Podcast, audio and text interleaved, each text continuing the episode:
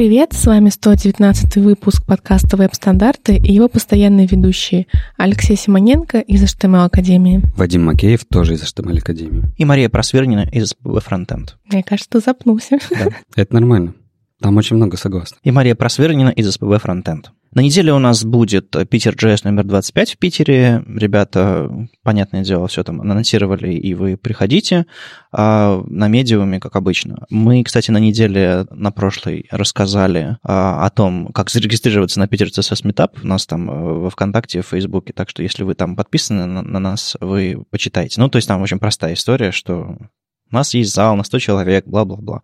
Если вы докладчик, регистрироваться не нужно. Если вы заслуженный докладчик, ну, если выступали раньше, тоже регистрироваться не нужно, просто приходите, вы уже есть в списках.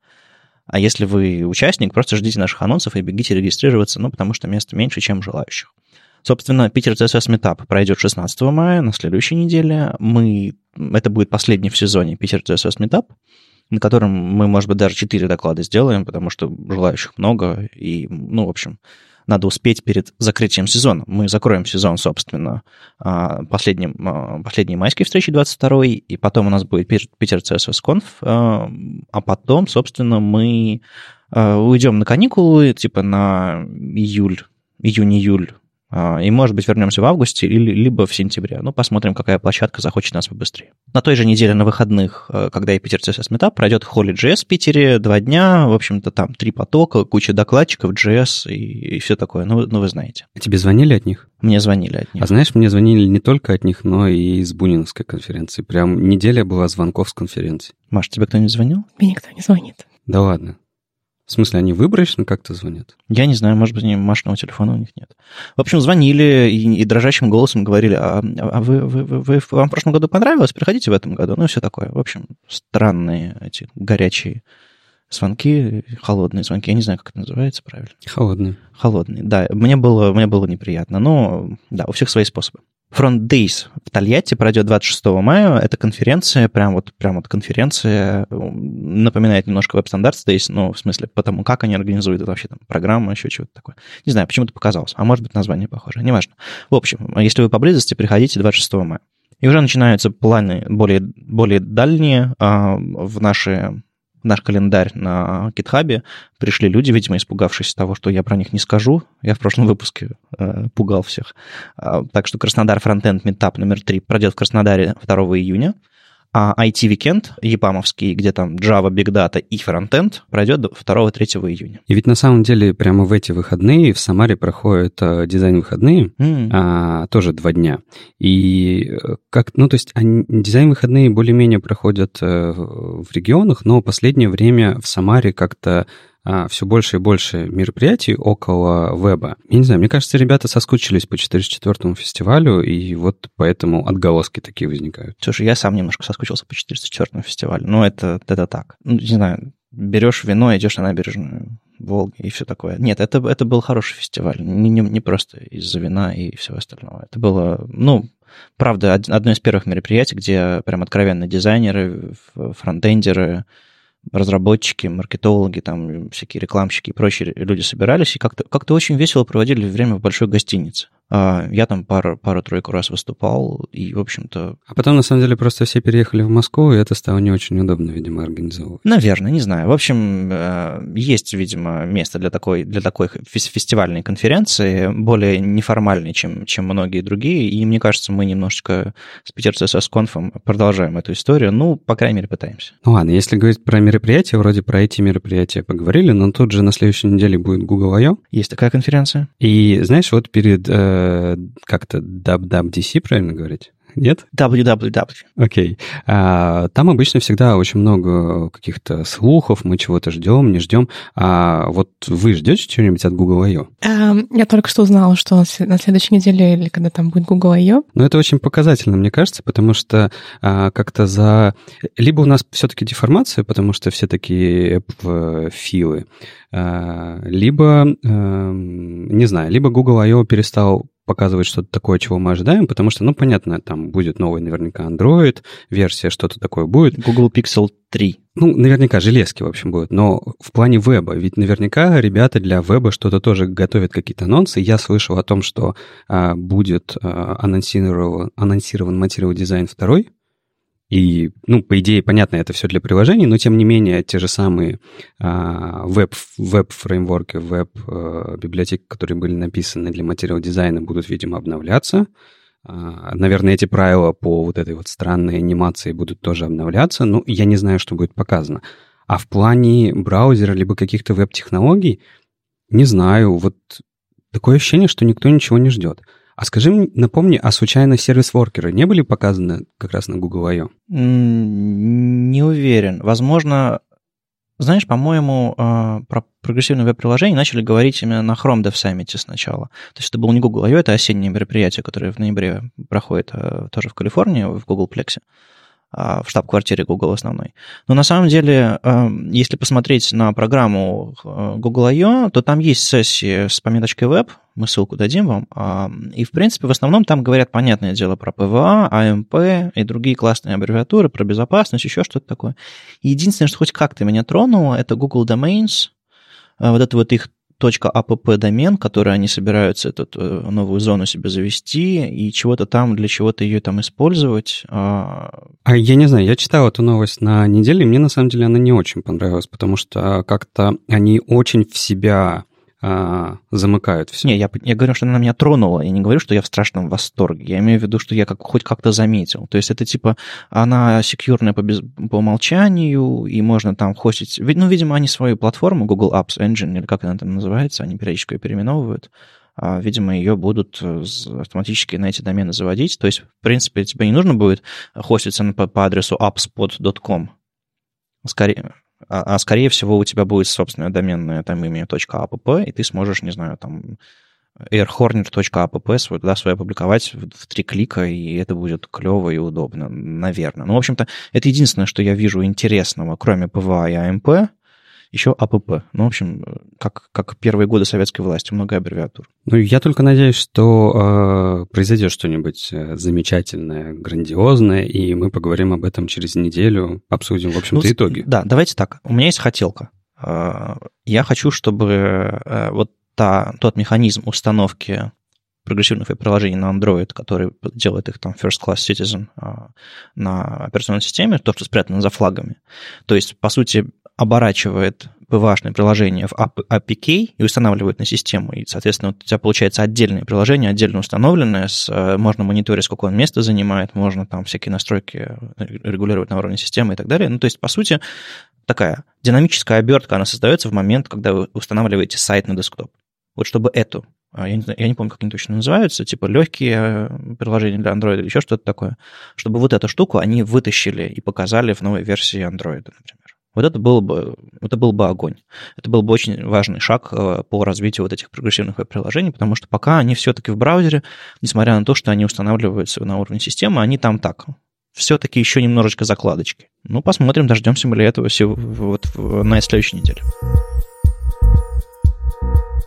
Ну и вообще неделя такая богатая была на релизы. А, мы наверняка вернемся к Edge и к Windows, но на самом деле вы просто послушайте. Electron второй зарелизился, а, зарелизился Angular 6. Ну, для кого это важно? Например, я очень удивился, что Dojo Toolkit зарелизился второй версии.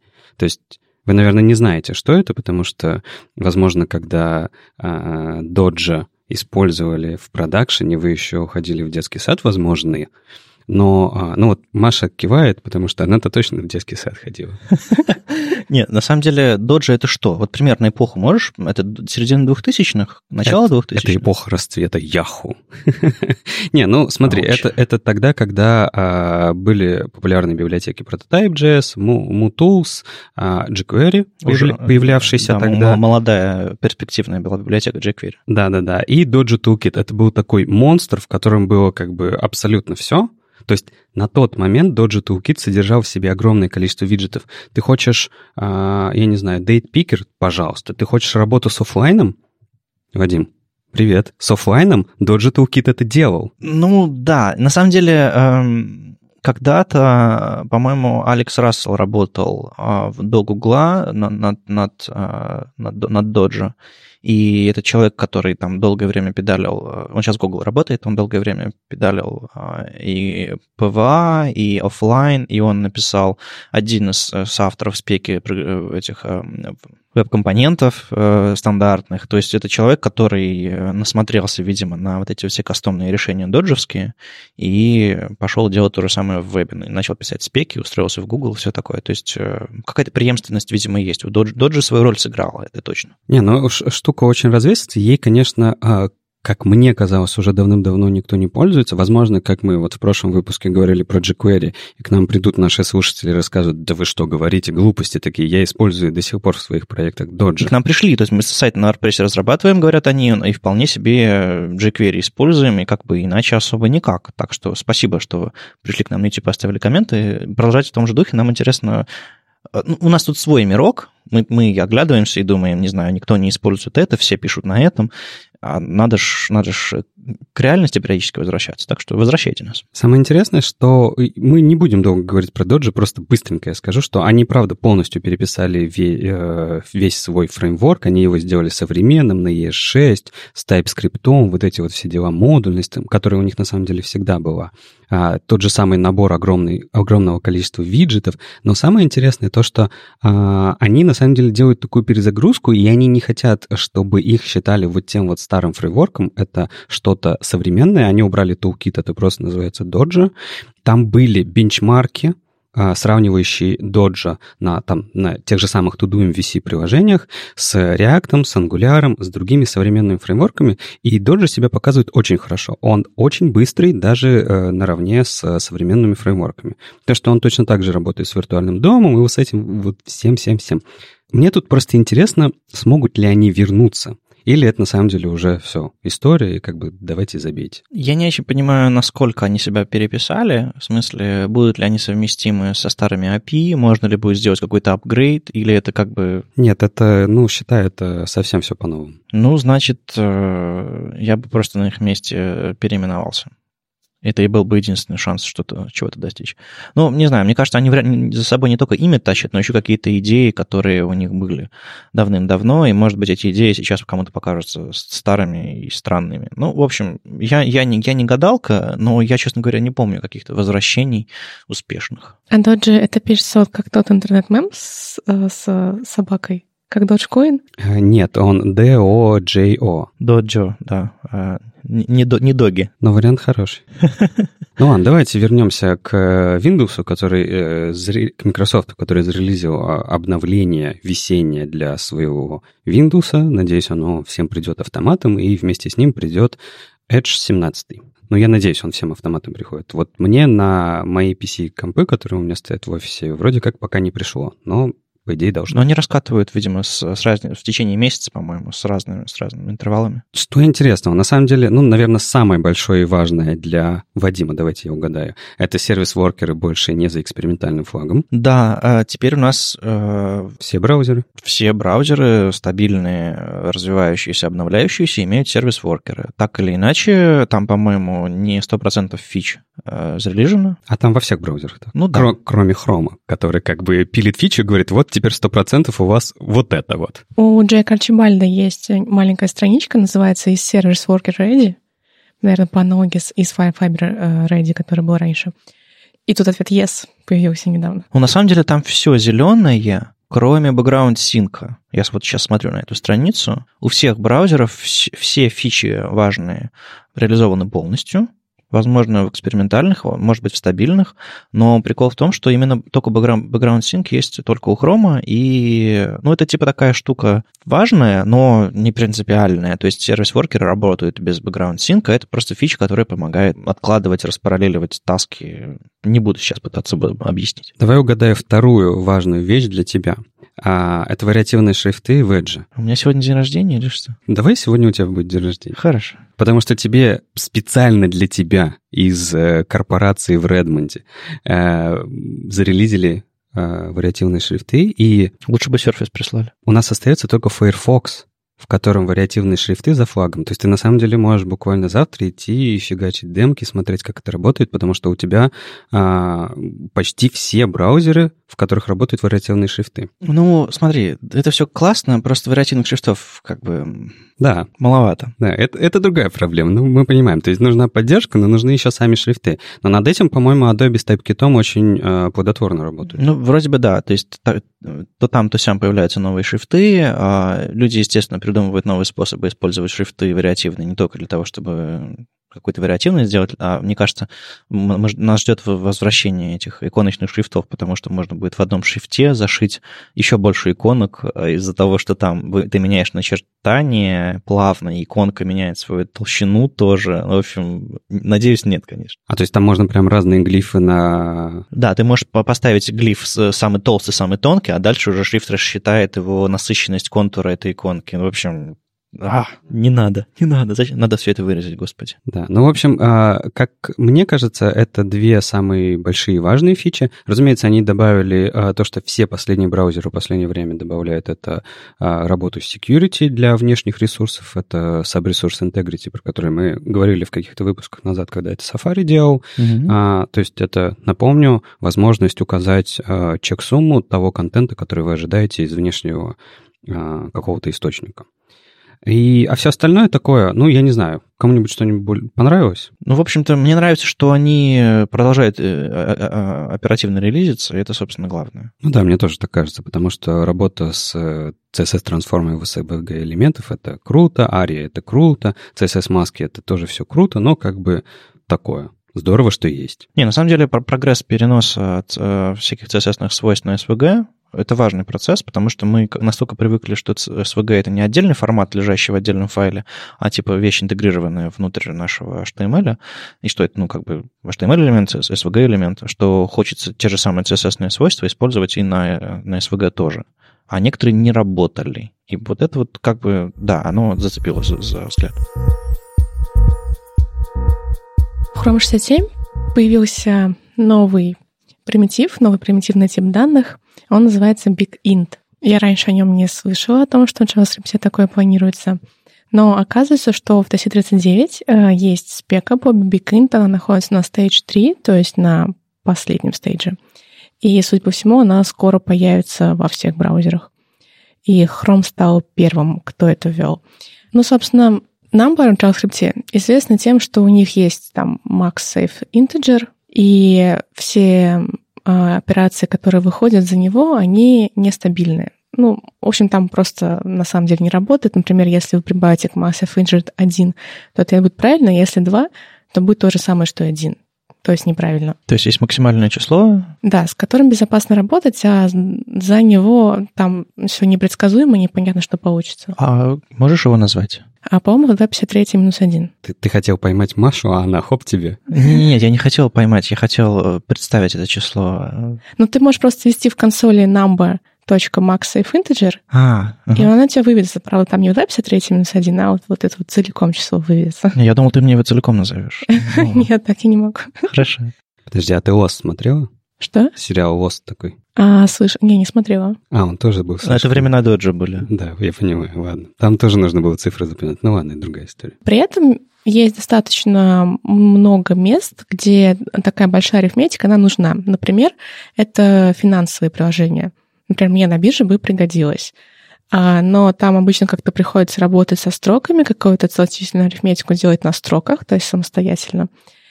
И это, понятное дело, неудобно. Как ты делаешь э, э, вычисления на строках? А ты пишешь свою функцию. Которая это число разбирает на мелкие части. И, точнее, эм, не на строках, а на массивах. Они, хранятся все-таки строками, но э, в процессе, когда нужно два числа прибавить, они массивом становятся. Ага. Это такая типичная... Ну, трюк, когда памяти не хватает или типа того? Наоборот, это же хранится в памяти. Это когда не хватает э, э возможности языка меньше, то есть они не могут сложить два больших а, ну, числа. Ну, ну, собственно, как вот у нас integer в JavaScript. То есть есть трюки, которые медленнее работают? Они работают э, медленно, а есть, кстати, библиотеки, на самом деле, которые я не использовала. А, но на самом деле есть достаточно много библиотек для таких больших чисел. А, они работают, понятное дело, медленнее, они как-то там, ну, хуже оптимизированы для браузеров, чем это могут сделать разработчики браузеров, естественно. Вот. И А в большинстве языков программирования, наверное, в большинстве, э, есть такое понятие, как численная башня, numerical tower. Возможно, не совсем верно выражаюсь, но пусть будет называться типы чисел, они последовательно лежат друг на друге. То есть, например, integer лежит на real, ну, либо на float, так чтобы было понятнее. То есть integer лежит на float. И вот так вот они последовательно лежат друг на друге. То есть в некоторых языках есть как бы более мелким диапазоном интеджер, более широким диапазоном интеджер, и все вместе они составляют такую башню. Так вот, здесь не тот случай. Ну, это же JavaScript. Да, а Number и BigInt, они друг на друге никто не лежит, их э, нельзя э, складывать, поэтому если попытаться их сложить, то будет type error. Но так как иногда все-таки, наверное, нужно, то, ну, в общем, да, мы можем представить bigint интеджером, причем для какого-то количества битов. То есть там есть такие функции, как as int, и мы там пишем количество битов, которые мы хотим это представить. То есть, ну, а либо 64, либо там 32, либо как нам еще захочется. И, естественно, есть такие две функции, одна со знаком, другая без. Ну, то есть разница со знаком и без, то, что со знаком один бит занимает знак, и поэтому там что-нибудь там э, до двух степени n минус 1, ну, еще, еще раз минус 1, а без знака там просто до двух степени n минус 1. Ну, это такие, э, я думаю, вы наверняка об этом знаете. Каждый день об этом думаем, и я думаю, большинство наших слушателей. Ты меня немного потеряла. Так вот, зачем эти числа нужны еще, кроме как э, в, в, на бирже у тебя? Например, для математических каких-то вычислений. Ну, первое, что приходит в голову, хотя, конечно, JavaScript для этого редко используется, но иногда бывает используется. Не, ну подожди, это же все для математических э, всяких операций. Я думаю, Вадим спрашивает чуть-чуть на уровень выше, типа, например, где это используют. Например, мне кажется, э, в играх это вполне уместно да, в финансовых да, приложениях. Да. В играх, кстати, будет точно уместно. А от, откуда берутся вот эти большие числа? В смысле, откуда берутся? Ну, в смысле, в какой ситуации нужно, нам нужны большие числа, в каких ситуациях мы их именно начинаем оперировать? И... Либо у тебя огромное количество вариативности, либо у тебя а, очень много действий нужно на там, миллисекунду, либо куча, либо высокая куча точность разных, нужна. Либо высокая точность. Есть... Например, смотри, у тебя биржа криптовалют. Есть какие-нибудь мелкие коины, токены, которые стоят очень мало, и люди покупают их очень огромное количество. То есть, ну, когда денег много, uh-huh. то их может быть действительно гигантское количество. То есть, если их купить там на миллионы долларов, то э, числа получаются очень большими. Uh-huh. И вот как ты будешь нормально работать с, этим числом? Да, моей бирже будет тяжело. Ну, либо количество данных у тебя просто идет невероятно большое. У нас, на самом деле, есть несколько в самой Академии мест, где у нас используется BigInt, и просто куда сваливается огромное количество статистики, угу. и ну ты там просто интеджером не обойдешься. Конечно же, это не вопрос про JavaScript, там не JavaScript используется, ну, вот, да, но идея та же. Можно назвать э, появление BigInt э, очередным шагом взросления языка? Я думаю, да. Также э, есть идея в TC39, ну, видимо, как-то уже на базе BigInt, сделать Big Decimal. А который что будет делать? То же самое, только для чисел с плавающей точкой. А, ну да, логично. Логика. Это еще интересный момент. Когда делали BigInt, то нужно было сделать совместимость со SciSMGS. А там, например, а, плюс может быть не только бинарным оператором, а еще унарным оператором. Но там у него есть условие, что если мы применяем плюс, то либо он возвращает нам, либо исключение. Поэтому унарный оператор плюс к BigInt применять нельзя. Совместимость Тут более подробно э, вам об этом рассказал Матиас Байнанс э, в Гугле, работающий над V8. Собственно, если вы, как и я, немножко потерялись, вы прочитаете там, и, собственно, сам, сам этот э, proposal TC39, в общем-то, у него есть вид спеки, а есть вид readme на GitHub в репозитории, и спека несколько более сложная, а вот readme доступным языком более написан. Ну ладно, это э, важные, сложные новости, а от них перейдем к более таким легковесным, э, нельзя сказать глупым, но как бы легковесным. Тут ведь э, Safari показал свое следующее, как обычно, обновление Technology Preview 55 а, и в нем ничего интересного я не нашел для себя. Вот это новость. Да, ну это же нормально. Но у меня другой вопрос. А, мы поговорили про Google I.O., и тут скоро будет WWDC. WWDC. WWDC. Говори по-русски. WWDC. И вопрос к вам. А, вы не пользуетесь Safari. Я я с этим живу, я принимаю вас такими, я понимаю вас. Нет, когда я... На смартфоне пользуюсь. Нет, на айфоне мы все пользуемся Safari, потому что у нас нет выхода. Да. А я знаю людей, которые пользуются хромом осознанно на, на айфонах, и я периодически смотрю им в глаза и задаю вопрос, зачем? Но, э, да. Э, так вот, когда я что-то кодю, прям вот версточка какая-то, и слева редактор, справа браузер, я обычно открываю в Safari. Почему-то. А почему? Не знаю. То есть, типа, ну, чтобы в друг... или, или в Safari, или Firefox, чтобы э, кодить не в дефолт браузере, угу. а кодить в чем-то другом и, может быть, поймать какие-то ошибки раньше, какие-то несоответствия. Чаще всего это Firefox, иногда Safari. А я стараюсь не кодить в Chrome. А это, кстати, хороший подход, потому что я с ним согласен, потому что нужно разрабатывать условно в самом ужасном браузере. Ну да. Для типа... того, чтобы от, отловить максимальное большое количество ошибок на раннем этапе, а не потом, типа, а, а в Safari надо было еще протестить. О, сколько тут работы. Ну, лучше, конечно, делать это все-таки в Firefox, если там, там у вас macOS, а, а то и в Edge, если вы на Windows. И у меня главный вопрос к вам. А, у нас недавно зарелизился Safari, там появилась тонна интересных фич. И вот буквально скоро, ну как скоро, видимо, осенью зарелизится новая версия Safari. И по Safari Technology Preview невозможно сказать, чего ожидать. Ну, потому что ничего такого там вроде как не происходит. Абсолютно минорные изменения, а, все потихонечку улучшают, подтягивают совместимость со спеками. Ну, все логично. Чего вы ожидаете от э, следующего обновления Safari? Чего бы вам хотелось? Вот Safari все говорят все время, что это самый ужасный браузер.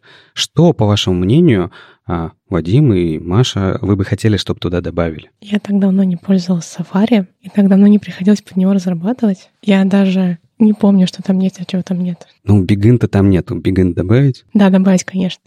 Окей. Okay. Честно говоря, это хороший признак того, что я прям вот не могу сказать, что мне нет такой-то какой-то вещи, которая прям больно меня кусает за задницу и говорит, э, черт, а вот Safari этого нет. А, это хороший признак того, что, видимо, они догоняют. Догнали, можно сказать. Возможно, я не сталкиваюсь каждый день с огромным количеством разработки, соответственно, у меня нет каких-то там, не знаю, болезненных э, ощущений, мол, вот этой штуки совершенно не хватает. То есть они сделали первый шаг вот в этих своих PWA, манифест, вот это вот они немножечко поддержали всякую установку и так далее. Если бы они в этом направлении продолжали развиваться, было бы круто. Если бы, опять же, можно было установить на уровень системы легкое приложение, или если бы этим легким приложением нашлось а, место в App Store, это тоже было бы хорошо. Ну, вот это вот я PWA fanboy тот самый, поэтому как бы понятное дело, чего я хочу. Но пока у них а, пока они, по сути, стряхнули пыль и немножечко подкрутили и замотали в пару мест скотчем свою реализацию времен первого айфона, установки приложений на рабочий стол. Это пока единственное, что произошло. Ну, плюс service worker ы. А хочется, чтобы они сделали второй шаг, а, чтобы было понятно, что они движутся в этом направлении, а не просто кинули сообществу какой-то service worker. Ладно, я не буду умалять важность service worker ов, просто я говорю, что это не полноценное движение в сторону PWA, это такой полшага. Я на самом деле тоже, это первый, наверное, год, когда я не знаю, чего тут добавить, потому что, правда, все э, спеки, которые мы так очень сильно ждали, они реализованы в Safari. И некоторые даже реализованы быстрее, чем в других браузерах. Те же самые вариативные шрифты, либо еще что-то такое. И правда не очень понятно, ну, те же самые, например, ES6 модули. И правда не очень понятно, чего ждать. И это на самом деле мне, по, по моему мнению, это на самом деле очень прикольно, потому что для тебя будет, ну, если что бы они ни показали, э, для тебя это будет о. Я придумал, что я хочу от Safari. Я хочу, чтобы на Google I.O. Google пообещал поддерживать, выпускать все обновления своих веб-приложений и новых сервисов с поддержкой э, Safari, Firefox и Edge сразу, а не сначала Chrome на полгода, а потом уже все остальные, может быть. Вот чего я хочу от Safari. Ладно, это, я хочу это от Google, но это очень относится к Safari.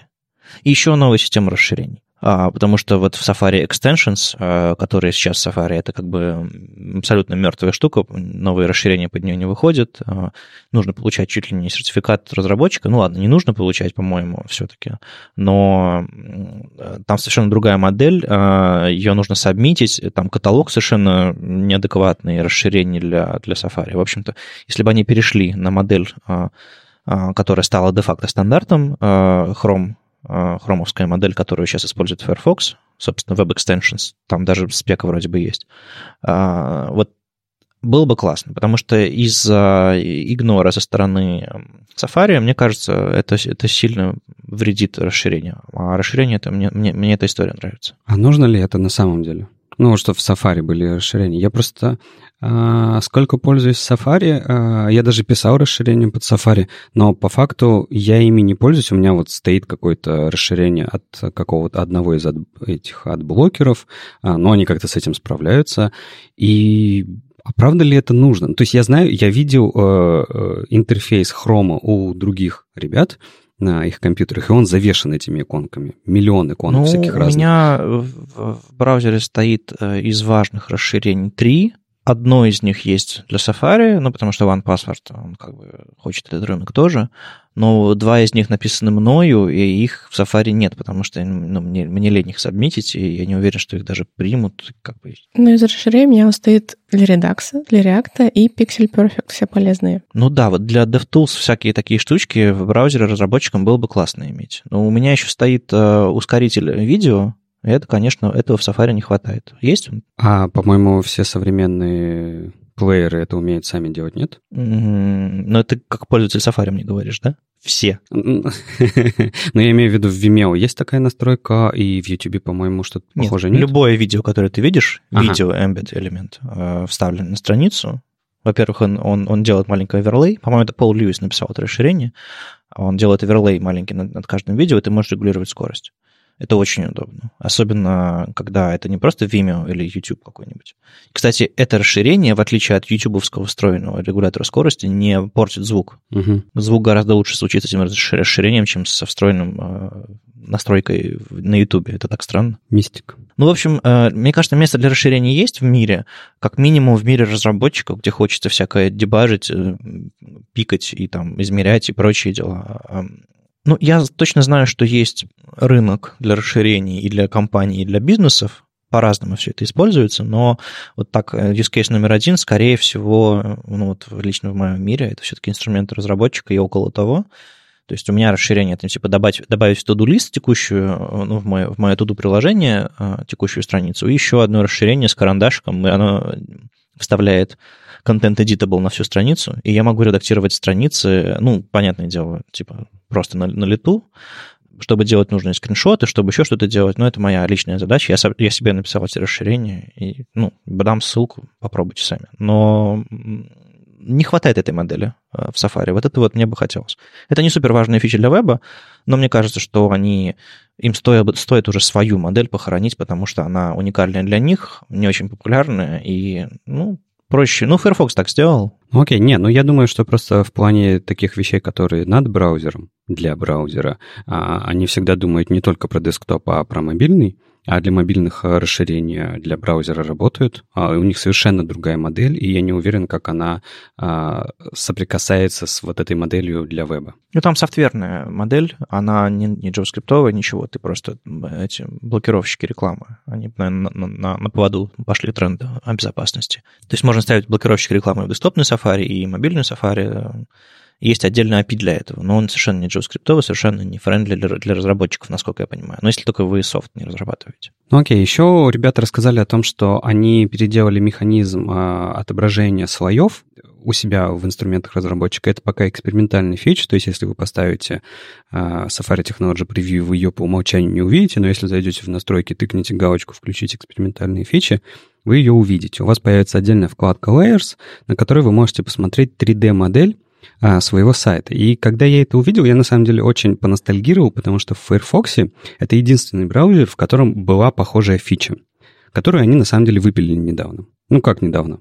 Уже давно. Прям убрали? Убрали. Mm. То есть 3D-модели в Firefox не было, там нету больше, там ребята по огорчались от этого, но вот э, Safari решил это вернуть к себе в браузер. Да в Chrome они еще есть. В Chrome, по-моему, по умолчанию э, в дефолтах тоже этого нет. Mm. То есть в, я могу сейчас ошибаться, просто в Firefox была она уникальна. Она прям строила такие кирпичики. Не как вот сейчас на скриншотах у Safari, а она прям такие вот, как домик такой строила. Угу. Это было просто прикольно выглядело. А здесь это просто слои такие, которые вы можете покрутить в 3D, и это нужно для того, чтобы э, легко и быстро окинуть взглядом, насколько у вас э, сложная, э, сложный уровень вложенности в вашем проекте, насколько как бы огромное количество у вас слоев или нет, ну и сразу же выбрать и посмотреть, а, сколько каждый слой чего жрет, сколько памяти жрет, сколько он помещается в памяти. Ну, и... это отладка, по сути. Да, ну да. От, отладка, это... отладка перформанс отрисовки этих слоев. Если вы понимаете, что у вас тормозит, вы можете понять, в каком месте браузер выделяет что-то. Ну, вернее, тут, тут нет выделения на отдельные слои, тут скорее про как эти слои взаимодействуют, сколько каждый из них рисуется и так далее. Выглядит круто, я бы воспользовалась. Ну вот в следующий раз, когда ты вспомнишь, что есть браузер Safari, ты можешь вспомнить, что там есть отладчик. Ну да, в принципе, если в Safari что-то затормозило, для чего, все, собственно, все отладчики эти? Для того, чтобы каждый день вы им пользовались как основным. То есть они чаще всего... Их главная польза не в, в разработке. То есть вы можете разрабатывать хоть, хоть на своем любимом утюге, какая разница. Главное, что когда у вас в конкретном браузере что-то затормозило, молитесь, чтобы в этом браузере были хорошие инструменты отладчика, или можно было подключиться к этому устройству нормально и отладить там удаленно. В общем, именно для этого они разрабатываются, а не для того, чтобы вы все перешли на Safari и пользовались классным визуализатором слоев. Я на последнем Питер CSS метапе выступал с докладом, э, в котором ворчал на CSS only реализации и всякое такое. Ну, естественно, это все черновая версия доклада. Я еще свою там аргументацию подтяну и э, выступлю с полноценным докладом где-нибудь, где-нибудь, э, наверное, уже в следующем сезоне, типа осенью. Но главное, что, что я ворчал о том, что на чистом CSS никакого героизма в том, что вы пишете на чистом CSS, нет. Никакого героизма на то, что вы пишете на чистом JS, тоже нет. Это все просто инструменты, которые вы можете использовать, бла-бла-бла. Так вот, а, в частности, я там показывал выпадающее меню под грустную музыку, а, рассказывал, что в 2005 я написал выпадающее меню на чистом CSS и, в общем-то, сорвал, сорвал немножко а, внимание и смеха в зале, а, но не об этом речь. Тут эм, я жаловался на то, что это меню недоступное. Во-первых, с клавиатурой по нему нельзя пошагать, оно реагирует только на ховеры. И э, отдельно жаловался на то, что как только вы чуть-чуть свели курсор мыши, меню пропадает. Ну, такая суть CSS. Типа. Но нормальные меню на самом деле не должны уходить, если вы сразу же прятаться, если вы свели с них курсор мыши. Они должны быть навигируемы с помощью клавиатуры. И вот тут Юна Кравец, которую я немножко критиковал а, за то, что ее вот это вот you might, need, you might not need JS, а, за этот сайт, на котором э, плохие паттерны, на мой взгляд, частенько используются CSS only, просто потому что. Она, в частности, написала статью на CSS которая продолжает серию типа решено с помощью CSS, и э, рассказала про выпадающее меню, которое доступно с клавиатуры. Дело в том, что в CSS появился новый селектор Focus Within. А, совместимость его э, прямо сейчас не помню, но, по-моему, по-моему, пока это все еще Chrome. А, это, этот селектор Focus Ring, э, Focus Within, вот это вот все, это из, новые селекторы из CSS-спеки. На самом деле Focus Within уже и в Firefox, и в Safari поддерживается, представляешь? О, То класс, есть Edge класс. остался. Да, ну тогда, тогда вообще здорово. В общем, этот селектор работает каким образом? Слово within, это значит, ну, в пределах, где-то там.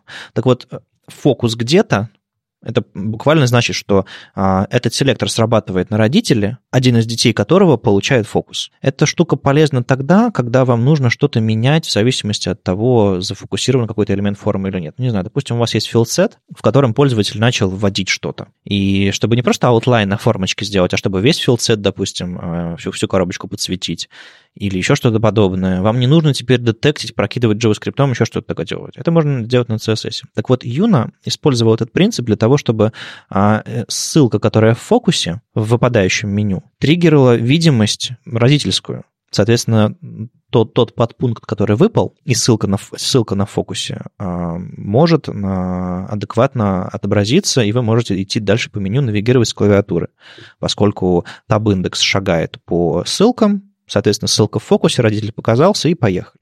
Главное не прятать эти ссылки с помощью Display Nano, потому что иначе они прячутся из таб-индекса и вообще прячутся. Нужно как-то более адекватно их прятать, допустим, не знаю, там, Visual Hidden Pattern или каким-то образом еще.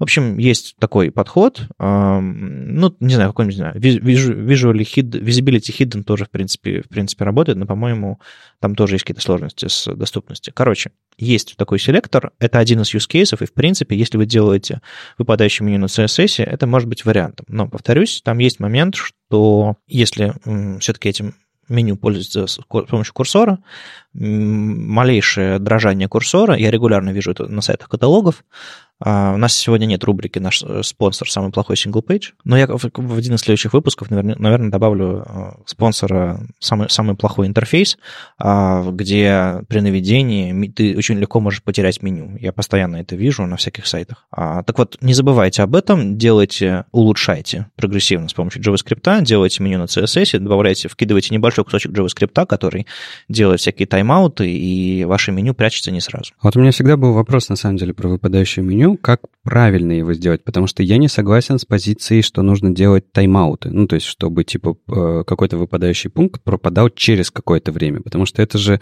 это же не реактивная реакция, то есть ты уже пошел в другое место, а он у тебя еще затухает. Это же не то, что ты ожидаешь. Я вот, пока ты все это время рассказывал, я просто взял макосное меню, и начал по нему ходить и смотреть, как он работает.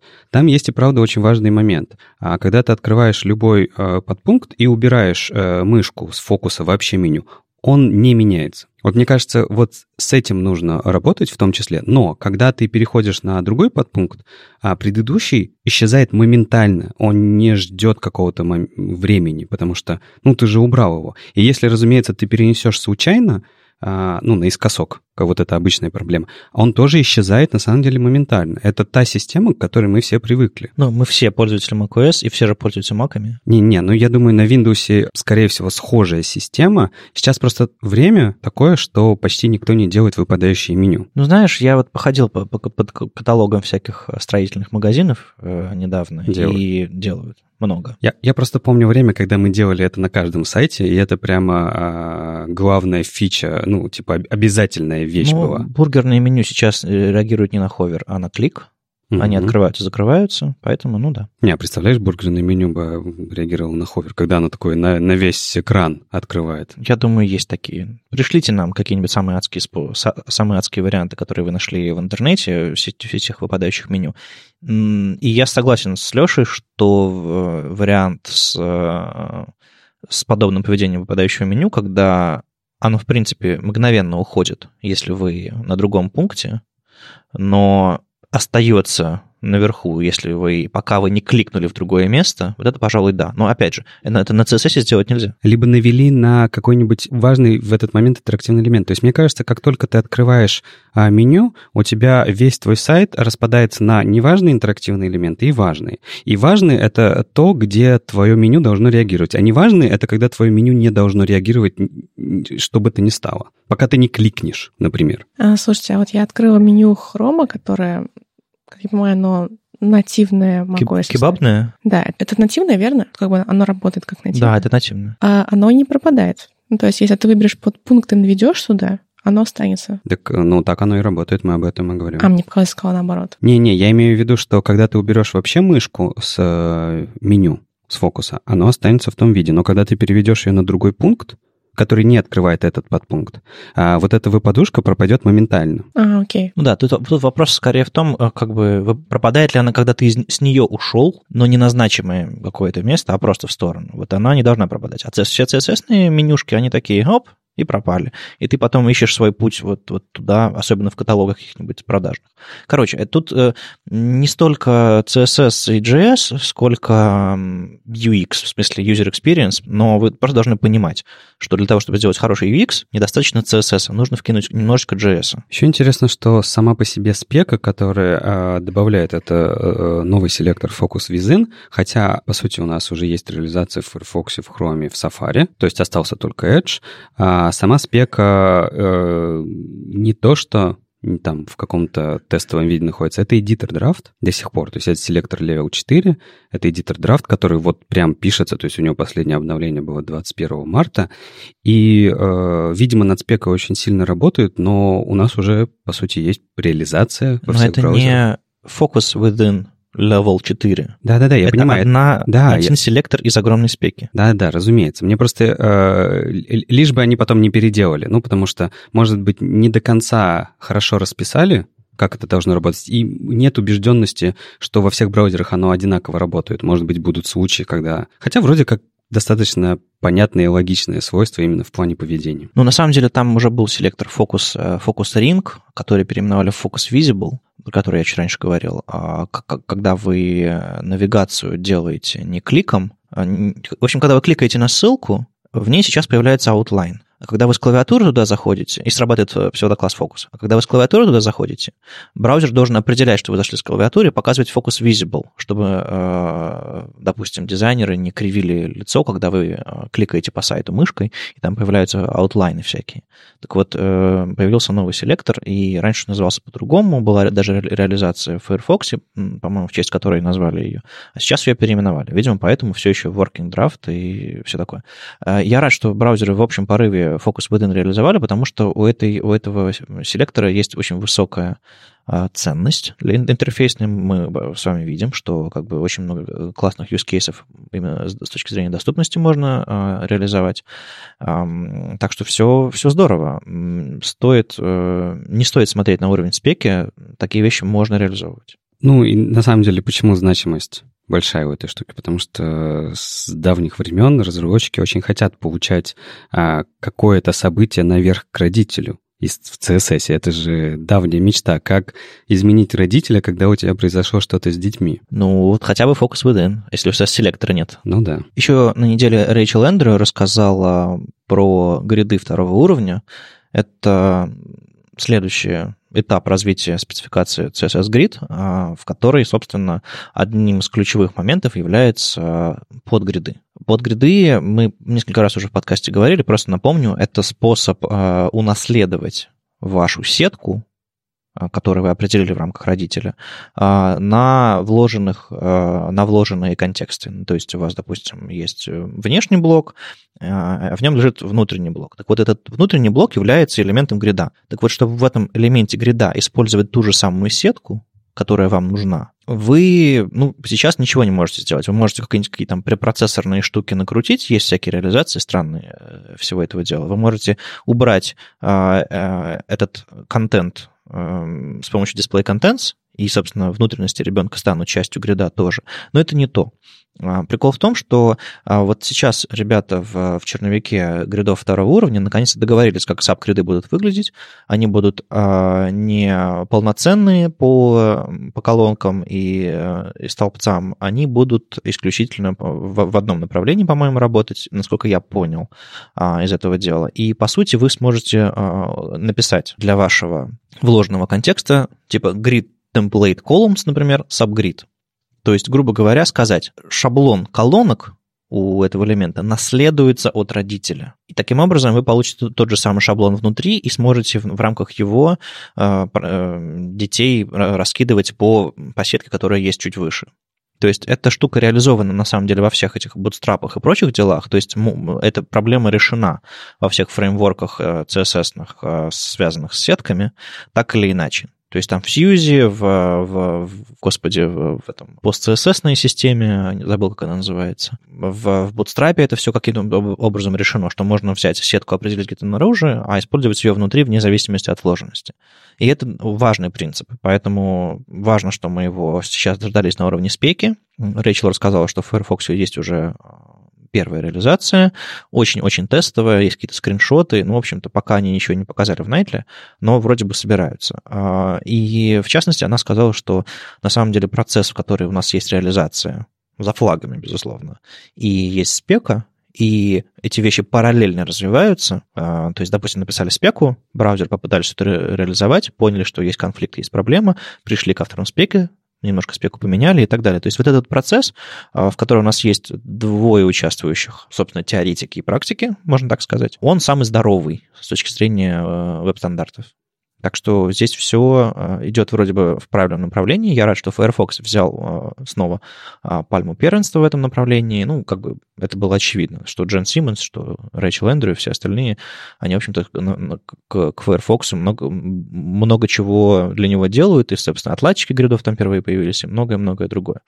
В общем, почитайте, там есть неработающие демки, потому что это нигде пока не реализовано из доступных браузеров. А, и давайте ждать, когда гриды засияют прям вот совсем в полную силу, потому что это вот штука, которая, которой нам очень сильно не хватало, а, чтобы делать что-то более сложное. То есть для многих гриды это уже достаточно сложно, потому что что-то новое. Так вот, если вы прошли этот момент, вы наверняка уже встретились с ощущением, что хочется вот умнее как-то, потому что, ну, а, из-за контекста, в котором работают гриды в рамках одного родителя, и все, он кончается на детях. Ну, иногда некоторые вещи не реализовать настолько же гибко, насколько бы хотелось. И на этой неделе GitHub э, рассказал важную новость о том, что они добавили возможность подключать HTTPS к своим GitHub Pages для ваших кастомных доменов. То есть, на самом деле, HTTPS э, для GitHub Pages работал, по-моему, с 2016 года. Э, они добавляли поддержку HTTPS, это было прекрасно. Ну, потому что мы понимаем, что все с HTTPS работает лучше. Да, Маш? Да. Ну, GitHub I.O., если вы заводили сайт именно на поддомене GitHub, то все было хорошо с самого начала. Да, но иногда хотелось хотелось прикрутить туда свой домен. Ну, мы так делаем иногда. Есть люди, которые так делают, да. Вот, а Саша Есть много людей, которые так делают. Например? Не я.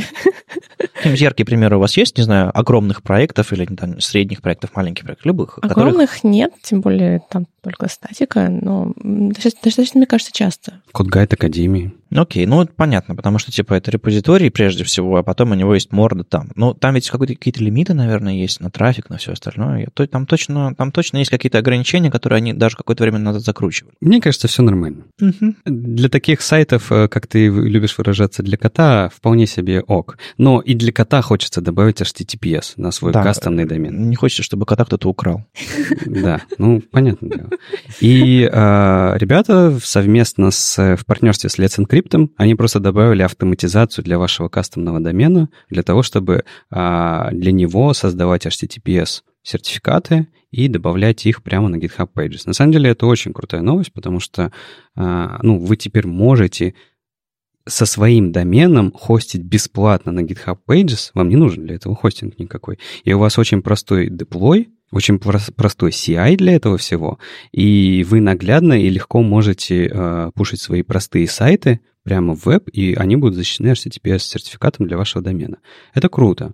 Единственный момент, который нужно помнить о том, что э, э, если это у вас не заработало по умолчанию, такое может быть, э, просто вы, скорее всего, а, настраивали GitHub Pages для своего домена давно, а с тех пор IP-адреса, ну вот буквально в этом сообщении э, GitHub говорит о том, что они поменяли IP-адреса для зоны А, для CNAME, а, для того, чтобы вы ну, то есть под этими IP-адресами уже находится вот их новая система, которая позволяет а, через Let's Encrypt добавлять HTTPS-сертификаты. Uh-huh. И они еще рассказали, что на самом деле не только для этого сделали, а, что ваш домен смотрит на эти новые IP-адреса не только для того, чтобы прикрутить туда Let's Encrypt, они еще это сделали для того, чтобы на самом деле а, эти IP-адреса у них а, это не прямой доступ к какому-то хосту, это на самом деле место, за которым, за которым лежит... То есть это их CDN, и на самом деле дальше ваши файлы лежат географически расположены, то есть они вам бесплатно, помимо э, HTTPS-сертификата, еще дает CDN Network, CDN, и, э, по сути, ваш сайт Э, лежащие на GitHub, на GitHub Pages, на вашем домене с HTTPS-сертификатом будут показывать с ближайшего а, дата-центра из Америки, с ближайшего дата-центра uh-huh. из России, и это будет быстро, хорошо и так далее. И, разумеется, это им позволит защищаться от DDoS-атак, что э, некоторое время назад э, частенько бывало, когда выкладывали какие-то противоречивую информацию на GitHub Pages. Во-первых, вы можете защититься, во-вторых, э, GitHub подумает о том, чтобы вас не а, не задедосили. И все это GitHub вам, по сути, дает вот так вот бесплатно. Конечно, не бесплатно, они как бы вокруг вам повсюду просят заплатить денег, но эта конкретная фича у вас доступна вот так вот из коробки. На самом деле похоже на то, что делает Netlify, В смысле, они вот в этом направлении в последнее время много работают а, для того, чтобы легко вас хостить и так далее. Но, конечно, не настолько же просто, как GitHub. А это, конечно, это, конечно, большой плюс, что они в эту сторону двигаются. И, может быть, какую-то часть хлеба у Netlify и подобных сервисов они отъедят подобным образом. Ну, там ведь проблема с этим всем, что это действительно только статика, и количество вещей, которые вы можете запускать для того, чтобы для сборки вашего сайта, допустим, на GitHub Pages, оно по-моему, до сих пор ограничивается исключительно Джекилом. Ты можешь настроить сам собственную сборку как угодно. То, что они тебе предоставляют из э, веб-интерфейса, это да, это Jekyll, но а, у тебя есть э, ветка GH Pages ты в нее можешь пушить все, что тебе захочется. Каким, абсолютно любым образом. У тебя может сайт быть написан на чем угодно, build-процесс э, может быть написан на чем угодно, запускай build, получившийся контент пушь в GitHub Pages ветку, пушь это все в GitHub, и у тебя это все обновится на GitHub Pages. Сложно. Да ну, брось, ты же программист. Я, не, я так делаю, я так делал на самом деле какое-то время назад, э, до сих пор, пока мой, первые домены э, гитхабовские не заблокировали в России, э, еще до всех этих телеграммов и прочих всех историй, многие... А что? Что заблокировали в России? GitHub.io, GitHub.io домены некоторые не работали, которые, которые хостятся на GitHub. А, был, был момент, когда блокировали. Ну, просто туда выкладывали, как я уже говорил, противоречивую информацию, которая э, в разных странах э, подпадала под разные санкции, ее запрещали. А так как а, если ты хостишься на GitHub.io, у тебя все под HTTPS, и условно, условному RKN нет возможности заблокировать конкретный хост. Есть возможность заблокировать весь GitHub. Ну, как бы у них физически нет возможности сделать по-другому. Ну, да, в общем, были всякие противоречивые казино. Просто подумай, что да, окей, вот сейчас ситуация, это все понятно, но, допустим, на GitHub Pages рассказывают, э, выкладывают страницу, как, э, я не знаю, что-нибудь непотребное делать с детьми. Это же плохо этот же контент все хотели бы, чтобы он был заблокирован? Ну да, и, да. соответственно, они блокируют айпишник какой-нибудь, на котором все это хостится, а под этот айпишник попадает э, куча всего. На самом деле сейчас вот в России уже много-много-много месяцев, может быть, уже, уже пару лет, сколько я помню, три сайта, которыми я периодически пользуюсь часто, заблокированы. Моника Динкулеску, Джейк Арчибальд и Юна Кравец. Их личные сайты собственно, Мионика, jcarchibald.com и Yuna.im заблокированы в России. Айпишники я проверил там, э, куда эти домены смотрят. Они используют Cloud, Cloudflare. А, не знаю, это у них какая-то система сборки, куда-то как-нибудь там, где-нибудь что-нибудь. Я не знаю, как, как у них работают сайты, но они через Cloudflare приходят в Россию, и все айпишники сайтов, с которых я их пытаюсь открыть, они не работают. Вот такая вот ситуация забавная. А, я вполне себе допускаю ситуацию, в которой гитхабовские GitHub Pages тоже, в общем-то, начнут, начнут блокироваться именно из-за этого всего, потому что, по сути, это у вас такой, ну, не знаю, народ.ру, помнишь, Маша? Угу. А, ну, в смысле, Маша-то нет, это же это ж время до доджа. Ну да, э, это еще до, до доджа. Ага, до доджа. Вот, это, по сути, бесплатный хостинг, который вам ничего не гарантирует. То есть пиковая нагрузка, вас отключают. Заблокируют айпишник, на котором лежат много сайтов, вас отключают и так далее, и так далее. То есть легко переехать с этого всего вы, наверное, не сможете. Поэтому лично я вот эти вот GitHub Pages и прочие дела люблю исключительно за то, что они, типа, опубликовал, оно там вас, не знаю, какой-нибудь Jekyll еще что-нибудь задеплоило, статику запушило, и все работает. Но если у вас что-то хотя бы чуть-чуть серьезное, что, что вам важно, чтобы было доступно по всему миру а, или, или, или в России было доступно, все-таки найдите время и подумайте, как, что, как какой-нибудь, не знаю, хостинг себе завести, с которого вы можете переехать легко или... Ну, в общем, чтобы это все не было завязано. Лично мой опыт последнего времени, вот связанный со всякими этими бесплатными хостингами и разными сборками, как раз касается Netlify. Я перевел, перевез туда э, за, за, за 15 минут домен shover.me, э, где хостится, не знаю, главная страница собственно, шовера, презентация и так далее, типа такой лендинг. Я просто, по сути, прописал там, куда должен смотреть э, домен на Netlify, и на Netlify написал просто маленький скрипт, что не скрипт, а сказал, что типа каждый раз, когда вот в этот репозиторий коммитится что-то, запускай вот этот gulp task, сказал я Netlify. И этот gulp task, он, собственно, собирает всю эту статику и прямо делает. То есть я раньше для этого э, пушил в GitHub Pages ветку, по-моему, а до этого я, по-моему, какой-то Travis пытался поднять сложный с ключами, чтобы там он SSH-ался на мой сервер, что-то там собирал, копировал деплоил. Сложно. А вот с Netlify как раз хорошо.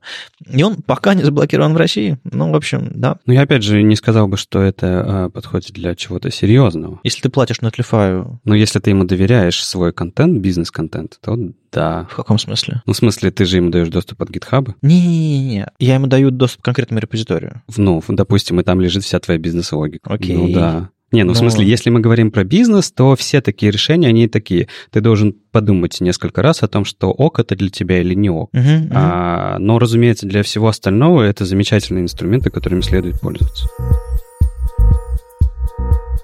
Илья Бирман, известный дизайнер из Челябинска, который сделал много чего хорошего, написал статью про хорошего и плохого верстальщика.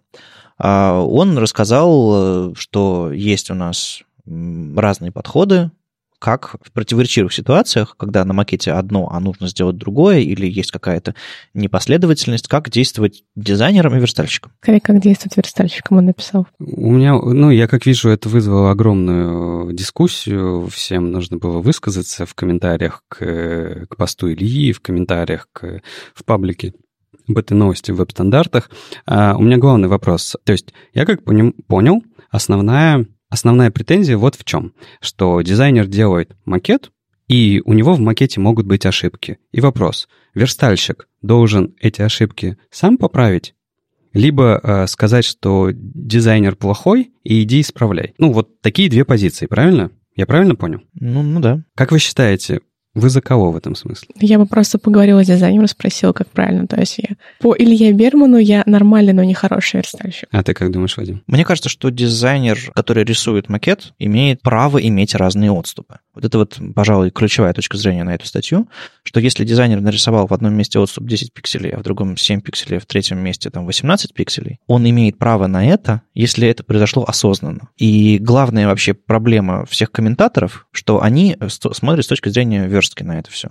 Типа, ну а почему два абзаца? Мне же сложно. Мне же нужно придумывать а, новое имя класса, модификатор бэмовский какой-нибудь, или еще что-нибудь такое, чтобы вот эти все edge-кейсы рассмотреть. Неравномерно блоки расположены. Погоди, но их же возмущает не то, что неравномерно расположены блоки, а то, что они это сделали, потом окажется, что это неправильно, и вся их работа была зря. Не, мне кажется, они просто не видят системы и не понимают, как ее реализовать. На самом деле речь, конечно, шла о дизайнерской ошибке в статье Бирмана, но я как понял, что вы более-менее за то, чтобы, что Бирман Герман э, говорит правильно. Ну, как? Ну, почти. То есть Маша не совсем, она да. средняя. А я считаю, что э, Илья говорит правильно, а, что комментаторы, разумеется, а, ну, блин, им тут типа говорят, что им делать, разумеется, как бы не могут. Там вообще замечательный комментарий о том, что а, верстальщиков не бывает, что вы мне тут бред говорите, нет такой профессии. Ну, как бы не знаю, окей, возможно, для человека это не так. А, я считаю, повидав офигенное количество макетов и работы разных дизайнеров, что ожидать от дизайнера, а, что он э, сделает огромный макет с миллионом правок у заказчика, идеально вычищенным по всем размерам, я не знаю, в каком вы мире живете, я живу в том мире, где нельзя ожидать, что дизайнер это сделает. И я всегда смотрю на дизайн как на то, к чему нужно прийти. Но там могут быть ошибки, и эти ошибки нужно решать а, разными способами. Либо, если у вас в команде дизайнера, вы можете пообщаться с ним, либо сделайте как считаете нужным, то есть выберите тот отступ, если мы говорим про отступ, который вы считаете необходимым, сделайте его одинаковым, потому что и правда, а, от заголовка отступ до следующего блока должен быть на страницах одинаковым. Угу. Это, это система. И если он где-то прыгает, вы должны это увидеть и, и решить, какой, к какому прийти. Это нормально. И а на самом деле из этого конфликтов не должно быть никаким. Вот замечательный а, Анатолий Молдаванов сказал в конце в комментарии очень важный момент. В нормальной команде, команде, когда ни у кого не завышено ЧСВ, такие проблемы решаются спокойно и без конфликтов. Я согласен, это и правда так. А вот в команде, где у каждого а, каждому важно показать, насколько он а, хорош, и рассказать всем, кто мудаки, им, конечно же, нужны эти конфликты, и нужно рассказывать об этом. Я считаю, что дизайнер имеет право на ошибку. Он имеет это право. Верстальщик же постоянно ошибается. У него, блин, в каждом браузере что-то не работает. В Safari постоянно что-то не, не работает. Верстальщик всегда прав, браузер не прав всегда. Нет, безусловно. Но есть моменты очевидные. Например, там, если разные отступы на разных страницах для заголовков, либо какие-то там по разным отступы между абзацами, то, наверное, здесь очевидно, что здесь, здесь ошибка, просто берешь и исправляешь. Но, возможно, есть моменты менее очевидные, а здесь как бы дизайнер ждет, что за него все поймут, и что его даже не будут спрашивать. А, нет, мне, мне так не кажется. Мне кажется, что Илья все-таки говорил, что э, вообще, если не говорить вот конкретно, типа, что там говорил Илья, что говорил конкретный верстальщик, что говорил конкретный дизайнер, то и посмотреть на эту ситуацию в целом, то дизайнер мы очень часто это говорим, дизайнер должен разбираться в верстке. Верстальщик должен разбираться в дизайне. Это направление в обе стороны. И если верстальщик не может увидеть э, эту систему, не может понять, в чем ее ошибка, не может увидеть какие-то закономерности, ну, э, э, это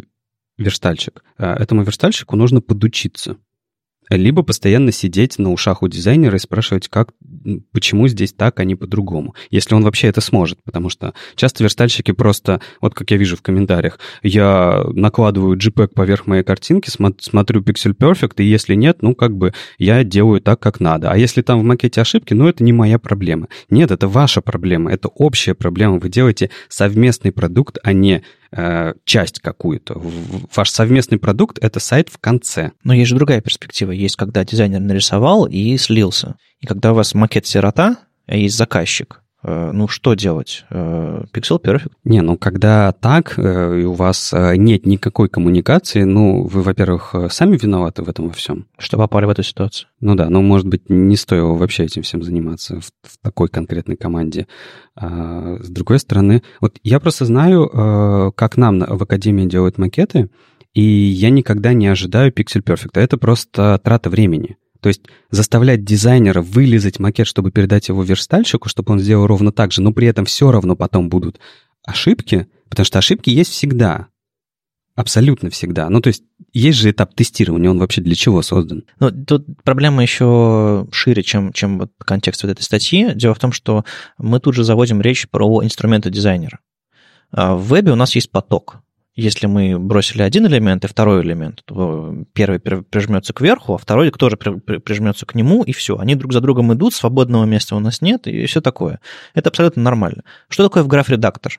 Это вы бросили блок, и он, куда бы вы его бросили, там он и лежит. И, соответственно, если вы в одном месте поменяли отступ от блока, подвинули его, все остальные не подвинутся вверх или, или вниз. Они все абсолютно спозиционированы, если вам так проще понимать. Соответственно, ну, как бы Придется 28 блоков двигать вместе. Слава богу, если они в группе. Слава богу, если вы, они не просто где-нибудь рядом валяются. Слава богу, если вы помните, что они существуют и на других страницах.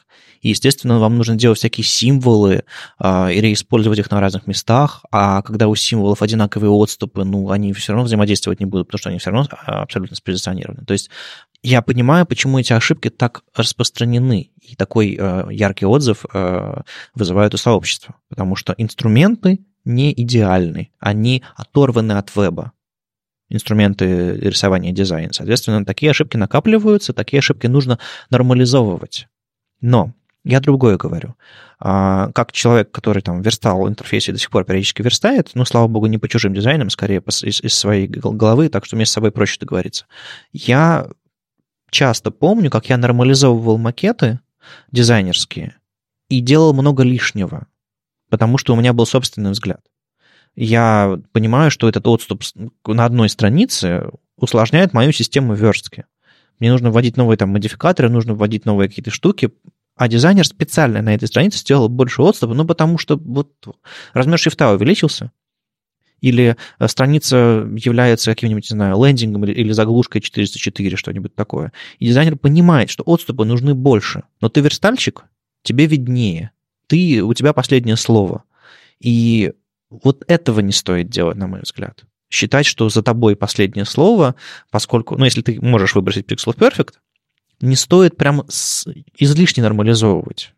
Вот эта вот штука, которую я не вижу в комментариях. Верстальщики считают, что как бы за ними последнее слово. Типа, у всех абзацев такой отступ, и у всех он такой будет если они не заметят, зачем это нужно. То есть дизайнеру нужно уговорить верстальщика принять его правила. Да не, мне кажется, тут вопрос в коммуникации. Безусловно. То и именно кон... об этом, собственно, я в анонсе новости и делал. То есть это заметка, вот эта вот э, конфликтная, как выяснилось, а исключительно про коммуникацию. Ну да, и не знаю, что тут агрится. Тут агрятся люди, которые э, либо еще не доросли до нормального опыта, либо э, завышенные ЧСВ, которые просто ну, не могут принять такую позицию. И, конечно же, и верстальщику, и дизайнеру нужно стремиться к друг другу и пытаться понять процессы каждого. И, ну вот, например, как я говорю, у нас происходит, э, нам макеты не идеальные присылают, а мы их потом э, верстаем, программируем, отправляем в прод, но на самом деле потом есть этап, когда а, я кидаю ссылку на то, что у нас получилось тем же самым дизайнером, они смотрят, как это вышло, и говорят, все отлично сделали, вот тут только есть пару моментов, которые вы неправильно поняли. Все, мы правим, и все хорошо. То есть вопрос коммуникации. Я не вижу в этом никакой проблемы. Тут не перекладывание ответственности друг на друга, тут не перекладывание работы друг на друга. Все мы совершаем ошибки. Нужно к этому быть готовым и относиться к этому нормально. Но я вот снова в обсуждении этой статьи увидел, как э, у нас все еще огромный барьер между вот эти дурацкие дизайнеры, вот эти вот глупые верстальщики, и вот мы все-таки сидим по разным окопам и бросаемся какашками друг друга. Это как бы все еще есть. А я думаю, это куда-то ушло. Ну, видимо, давненько я не выходил в реальный мир. С вами был 119 выпуск подкаста «Веб-стандарты» и его постоянные ведущие Алексей Симоненко из HTML Академии. Вадим Макеев тоже из HTML Академии. И Мария Просвирнина из СПВ Фронтенда. Мы на этой неделе собрались вот таким составом. Мы пытались затащить к нам Молю. Надеюсь, э, удастся затащить в следующей, на следующей неделе, чтобы ну, больше про верстку поговорить, не знаю, что-нибудь, что-нибудь такое. В общем, будем э, всякие разнообразные темы вкидывать. Э, ну, в общем, вы нас знаете. Будем держать вас в курсе. Услышимся на следующей неделе. Пока. Пока. Пока.